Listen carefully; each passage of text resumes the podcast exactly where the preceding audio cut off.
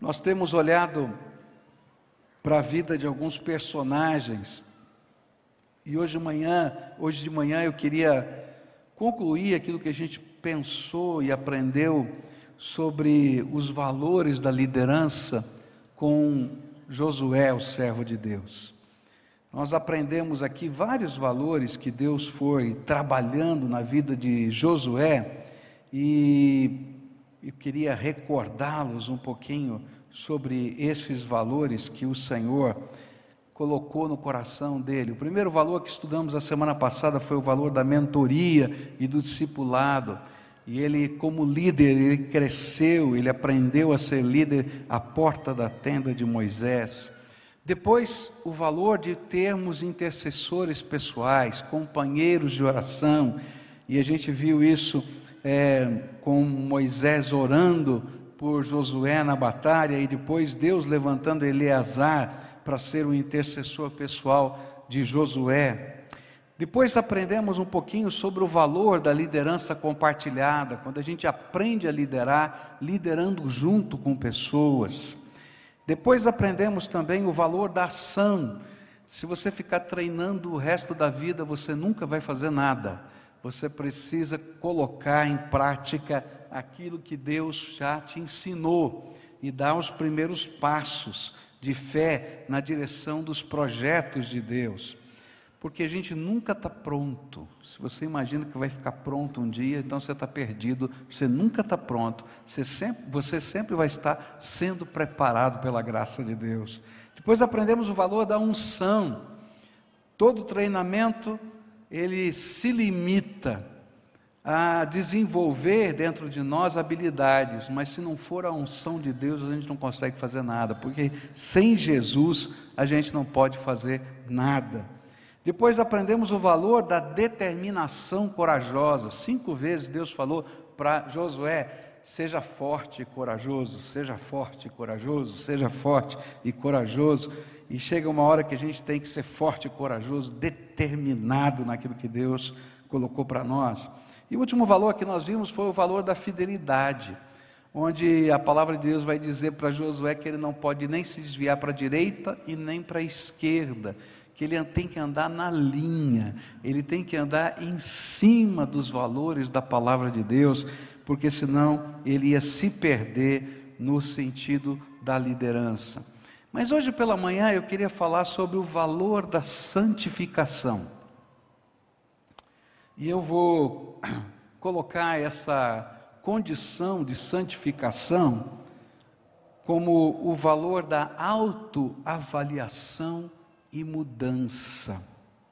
É interessante para pensar nesta ordem de Deus, dada pelos lábios de Josué ao povo antes de entrar na terra prometida.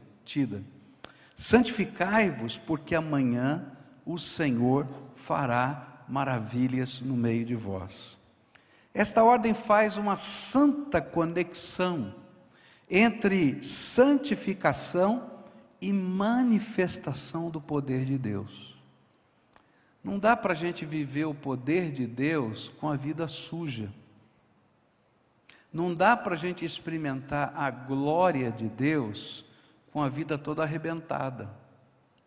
Tem que haver um processo de transformação, de limpeza, de mudança, para que o Deus Santo manifeste a sua glória na nossa vida. Não é que a gente vai ficar perfeito, mas tem que haver pelo menos uma intensa busca de acerto na nossa vida, para que Deus possa dizer: puxa vida, olha aqui esse povo, esse povo quer ser parecido comigo e eu vou abençoá-lo para que ele fique mais parecido comigo.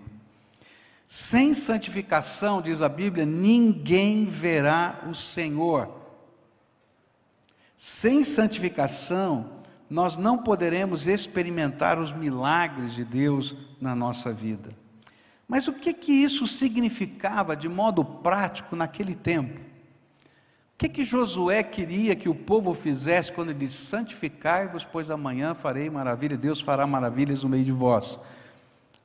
Havia uma cerimônia que se praticava quando se buscava a santificação.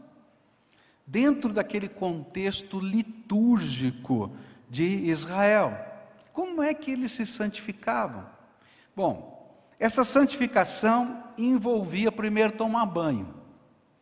Lembra que esse povo estava no deserto. Eu não acredito que eles tomavam banho todo dia. Não tinha água no deserto para tomar banho todo dia. Então a primeira coisa que eles tinham que fazer quando ouviam a ordem, santificai-vos, era tomar banho. Porque santificação, nesse contexto, era uma cerimônia de purificação. Depois o que eles faziam? Lavar todas as roupas. Aí o povo parava de todos os trabalhos, tomava banho, lavava toda a roupa, toda a roupa. Tiravam tudo que estava sujo e estragado de dentro das suas casas. O que estava estragado tinha que ser jogado fora, o que estava sujo tinha que lavar. Lavava panela, lavava. Era um tempo de limpeza coletiva. Eu detestava esse negócio de limpeza quando eu estava, quando era pequeno, né? Porque a mãe dizia assim: hoje é dia de limpeza. Todo mundo sabia que ia trabalhar que nem doido. Daí ela começava a botar tudo levantado para cima, levantava, varria, passava pano, lavava e todo mundo lá encerando e tal. E quando ela dizia para mim assim: "Hoje é dia de limpeza" e eu tinha marcado que ia namorar com a Cleusa. Aí eu estava perdido. Semana passada eu encontrei um amigo que teve aqui, é, que eu não via há muitos anos, né? Um amigo de infância, um amigo muito querido. E eu me lembro de um dia que a minha, minha, minha, eu tinha marcado de namorar com a Cleusa, que eu ia à casa dela e a minha mãe decretou o dia de limpeza. E eu disse, mãe, hoje não, vamos mudar o dia. Não, não tem jeito, é hoje tal. Aí eu fiz uma proposta indecente. Falei assim: se eu arrumar alguém para me substituir, eu disse, o problema é seu. E aí eu fui na casa desse amigo, Mário, e falei assim: pelo amor de Deus, vai fazer limpeza lá em casa. E ele foi um bom amigo, foi lá, fez a limpeza, eu fui namorar. Eu estou na dívida com ele até hoje, porque eu nunca fui fazer limpeza na casa dele. Mas gente boa, estava aqui domingo passado, me veio visitar de São Paulo, gente muito querida, eu lembrei disso. Mas era isso, pegava, fazia tudo. O fermento, que era a, a, o pão, né, a massa do pão levedado, era jogado fora para começar tudo de novo. Era tempo de limpeza mas era tempo de procurar o que estava sujo, pois o Senhor os visitaria poderosamente. Essa era a ideia. Deus vai visitar a gente e a nossa casa tem que estar arrumada. Deu para entender? E literalmente o povo fazia isso. Ao meu entender, este era um ritual de autoavaliação e mudança onde a gente olha e diz: Isso aqui não está bom, vamos arrumar. Isso aqui não está bom, vamos mexer. Isso aqui não está bom, vamos acertar. E aí então a palavra do Senhor está ensinando para a gente. Não há como a gente exercer uma liderança se a gente não tiver a coragem de tempos em tempos fazer uma autoavaliação e se propor a mudar. Não há como a gente viver a vida cristã sem que a gente pare de tempos em tempos e dizer: como é que está a minha vida com Deus? Como é que está a minha fé? Como é que está a minha vida de oração? Como é que estão os valores que eu anuncio? Como é que eu estou vivendo? Não tem como a gente crescer se a gente não fizer essa autoavaliação de tempos em tempos e realmente buscar mudança, buscar acerto, buscar limpeza. Por quê? Porque é muito fácil a gente estagnar. É muito fácil. Você vai vivendo a tua vidinha, vai tocando do teu jeito, né? E a gente vai acostumando com isso, e de repente a vida cristã, a fé, o nosso compromisso com Deus é uma mera rotina. E a gente se esquece que Deus marcou um encontro conosco. Eu gostava de, da igreja que frequentava em São Paulo quando garoto, quando adolescente, porque todos os cultos ela começava com uma mesma canção. O pastor, meu pastor naquele tempo, ele gostava muito de marcar a vida da gente com algumas canções, e todo culto começava com essa canção, né? Nesta noite feliz, nesse santo lugar, eu marquei. Ah, você sabe? Sabe? Consegue cantar aí? Puxa aí para a gente lembrar essa música. Como é que é? De feliz nesse santo lugar, eu marquei um encontro com Deus. Seu amor é real, sua paz gozarei. Eu marquei um encontro com E aí, todo dia, todo domingo, começava o culto assim. E aí a gente tinha essa plena convicção. A gente não estava lá marcando uma tabela, a gente não estava lá porque fazia parte de um ritual, mas Deus ia falar conosco. Deus ia tocar a nossa vida. E aí, aquele desejo, o culto começava, antes do culto começar, o povo já estava orando, porque a gente sabia que tinha um encontro com Deus. A gente já estava se autoavaliando, porque era um encontro com Deus. Era isso que Josué queria que eles entendessem. Eles iam entrar na terra prometida, eles iam atravessar o rio Jordão a pé enxuto, porque Deus iria fazer secar as águas do rio Jordão na cheia. Que os gigantes seriam vencidos, porque Deus ia derramar o seu poder. Que as muralhas de pedra cairiam, porque o Deus Todo-Poderoso estava com eles. E se o Deus Todo-Poderoso estava com eles, eles não podiam estar do mesmo jeito. Eles precisam se preparar para ter esse encontro com Deus, para viver essa vida com Deus e para caminhar. Uma das grandes lições de vida é a gente aprender a se autoavaliar. E a gente aprender a ter coragem de mudar e buscar a graça de Deus para mudar. Isso é tão sério, tão sério, que não está só no Velho Testamento. É tão sério que a gente vai encontrar no Novo Testamento um rito de santificação. O rito de santificação colocado no Novo Testamento é a ceia do Senhor.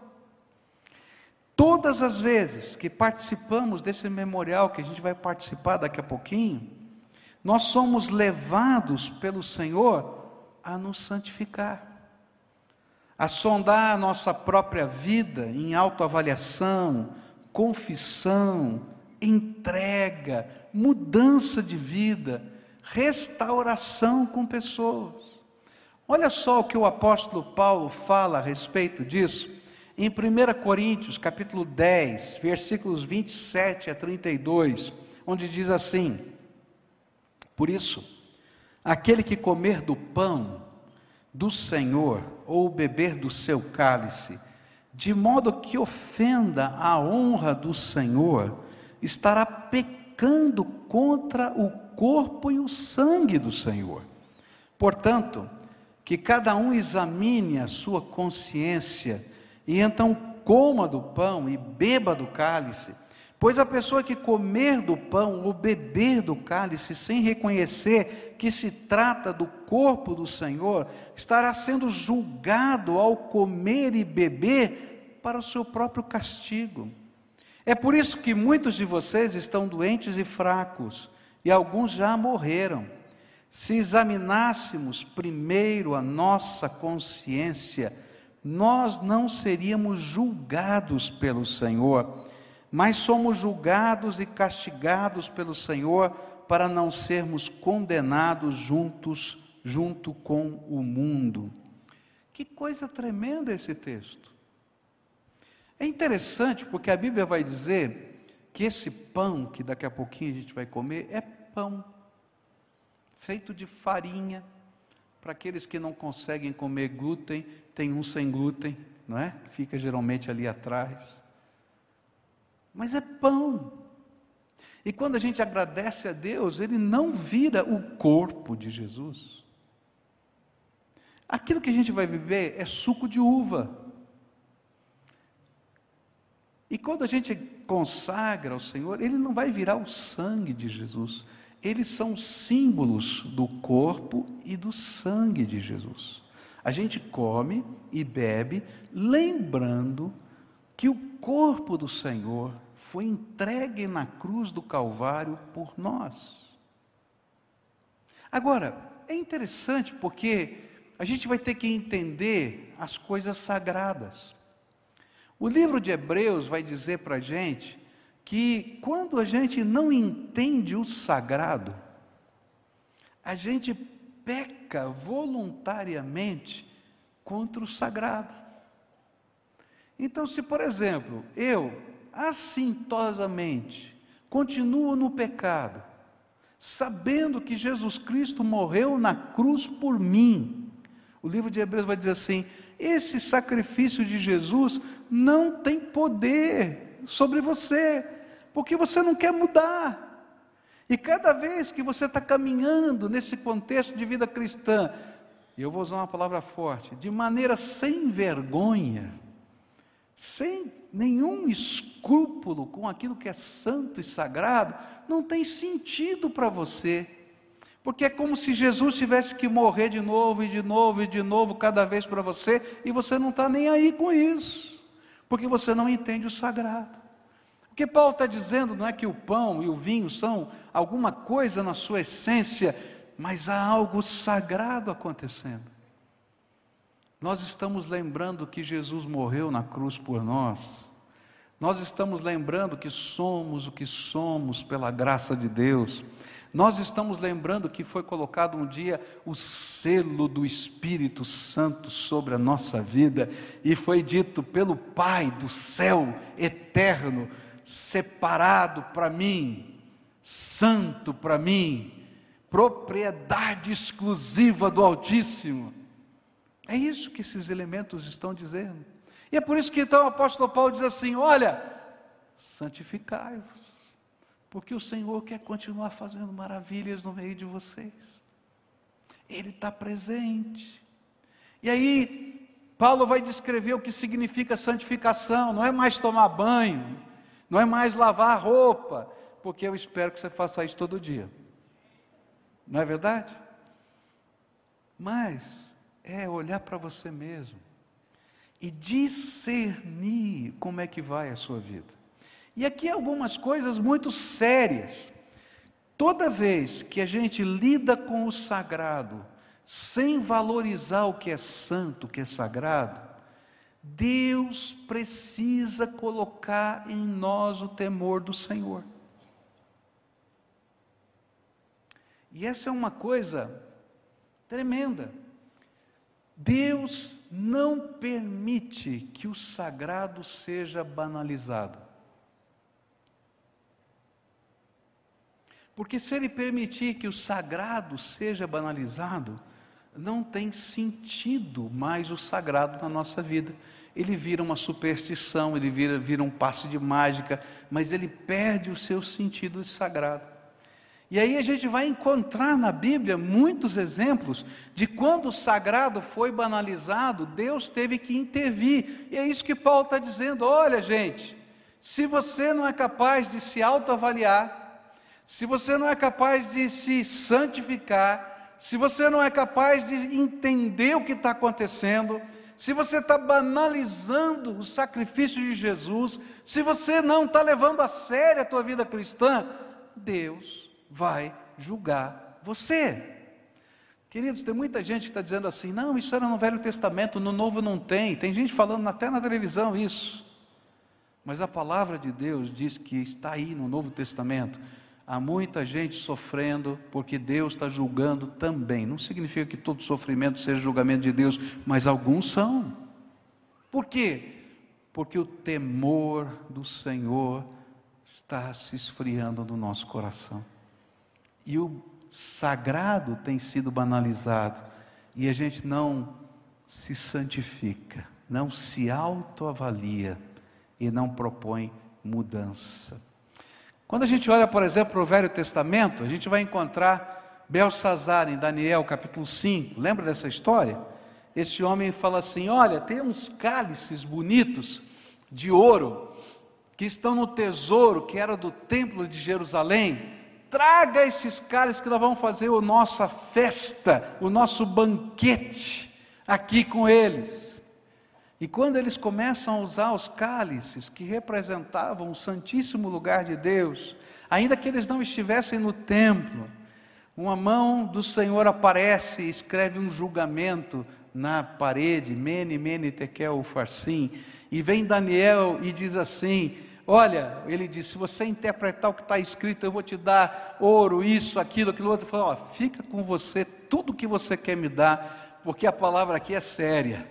Deus já pesou você, já pesou na sua balança, você foi achado em falta e hoje você vai cair do trono, vai perder o seu reino, porque Deus está intervindo. Você sabia tudo o que Deus fez com seu pai, você viu todos os milagres, você viu a conversão do seu pai e você continuou de coração duro e não honrou o sagrado. Mas a gente vai encontrar isso no Novo Testamento. A mesma coisa aconteceu com Ananias e Safira, lembra disso? Queridos, o problema não era a grana da oferta, o problema, o problema era não discernir o que é sagrado, o que é consagrado ao Senhor. O que a Bíblia está ensinando para mim e para você é que não tem como a gente crescer espiritualmente se de tempos em tempos a gente não parar para discernir a nossa própria vida em relação ao Deus Todo-Poderoso. Hoje, quando a gente vai celebrar a ceia do Senhor dentro de alguns minutos, o Senhor nos convoca a buscar essa limpeza, esta santa reflexão, uma mudança de vida, a confissão dos pecados, a busca do que está oculto aos nossos olhos, mas está claro diante de Deus. O que o Senhor espera é que você possa olhar hoje para você e dizer: Senhor, me revela o que eu preciso limpar. Senhor, me revela o que eu preciso restaurar. Senhor, me revela o que eu preciso largar. Senhor, me revela o que eu preciso mudar. Senhor, me revela o que eu tenho que jogar fora, que está dentro da minha casa, que não traz alegria ao teu coração. Você está entendendo? Porque Deus quer continuar fazendo coisas tremendas na nossa vida, mas não dá para Ele fazer enquanto a gente brinca de ser crente. A gente vive uma época muito estranha, onde o número de evangélicos cresce na nossa nação e essa nação não muda nenhum vírgulazinha. E eu fico pensando, por que essa nação não muda nada? É porque muitos de nós estamos vivendo um cristianismo banal. Banal que não tem mudança, que não tem abandono de pecado. A palavra de Deus assim: aquele que mentia, não minta mais, aquele que roubava, não roube mais, aquele que adulterava, não adultere mais. É isso que está na palavra, é mudança de vida. Porque a gente não é capaz de discernir o sagrado. E quando a gente não discerne o sagrado, Deus vai ter que colocar a mão e pesar a mão. Por quê? Porque Ele é santo. Ele é santo. E porque Ele é santo, Ele não pode se deixar banalizar. Hoje, daqui a alguns minutos, a gente vai pegar o pão e o vinho. É só pão e é só vinho. E o Senhor convida todos aqueles que têm uma experiência com Ele, de vida, de salvação, de entrega, de batismo, de profissão de fé, de compromisso com Deus, a participar desse memorial. Mas Ele convida que antes da gente participar, a gente olhe para dentro da gente E não nos puna, não é vontade de Deus que você deixe de tomar a ceia porque você está em pecado. Eu acho que isso é arrogância. Mas o que Deus espera é que antes de tomar a ceia você deixe o pecado. Você entende o que eu estou falando? Não adianta dizer, eu não vou tomar ceia porque eu estou em pecado. Não, Deus está dizendo assim, porque eu morri na cruz por você, e estou disposto a perdoar os seus pecados e derramar o poder do teu Espírito sobre a tua vida. Larga o que está errado e vem comigo. Santificai-vos. Santificai-vos. Santificai-vos. Eu queria fazer um exercício espiritual. Você concorda de fazer um exercício comigo? Antes da gente participar da ceia. Eu queria pedir ao Espírito Santo de Deus que começasse a revelar para a gente o que é que está no nosso coração, o que é que existe entre os nossos relacionamentos, o que é que existe na nossa casa, o que existe nas nossas práticas de vida que Ele quer que a gente tire fora. E eu quero pedir ao Espírito Santo que enquanto a gente estiver aqui, buscando a face dele, ele começa a se revelar aqui. E olha, não se preocupe se nessa hora Deus começar a falar com você e começar a quebrantar o seu coração. Porque a palavra de Deus diz que de maneira nenhuma ele despreza os quebrantados e contritos de coração. Agora, se o teu coração não for capaz de enxergar nada, toma cuidado, porque a palavra de Deus diz assim que Deus resiste aos soberbos. E sabe, quem não consegue enxergar a grandeza da santidade de Deus em relação à sua própria vida, está cheio de soberba dentro do coração. Então, se for possível você tocar, quem estiver aí perto aí, tocar alguma melodia só suave, tá? E eu queria que você curvasse a sua fronte e a gente praticasse o que está aqui na Bíblia. Você orasse assim, Espírito Santo de Deus, o que é que o Senhor está vendo em mim que precisa ser melhorado e acertado. O que, que o Senhor está vendo em mim que entristece o coração do Pai? O que, que o Senhor está vendo na minha casa, nos meus relacionamentos? E começa a pedir a Deus que Ele revele para você. Clama ao Senhor, clama. E à medida que o Espírito de Deus começar a revelar, Ele vai colocar você em xeque e vai começar a pedir para você tomar uma atitude. E algumas vezes essas atitudes não são fáceis. Você vai tremer, porque vai mexer com a tua alma. Mas o que o Senhor espera é que você possa entender que Jesus morreu na cruz pelos seus pecados. E que Ele pode perdoar o seu pecado, pode transformar a sua vida, mas Ele quer te ajudar a mudar essa história. Porque se ficar tudo igual, não valeu nada. Então o que, que o Espírito Santo está falando com você? E à medida que ele for falando para você, começa a confessar. Fala para o Senhor, fala baixinho para a pessoa que está do teu lado não ouvir, mas articula a tua boca e diz: Senhor, isso aqui não está bem, eu reconheço. Essa área da minha vida, aquela área da minha vida, que passa.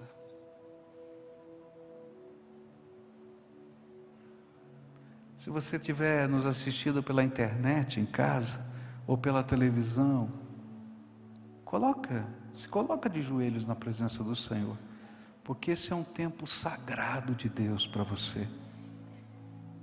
E pede para Deus falar com você, para você discernir a presença do Espírito Santo. Há alguns aqui que Deus está tocando o coração, então se ajoelhando voluntariamente. Se você sentir esse desejo, pode fazê-lo também. Esse é tempo de quebrantamento, de contrição, de busca. Santificai-vos santificai-vos, santificai-vos, pois o Senhor quer fazer maravilhas na sua vida. Santificai-os, santificai-os.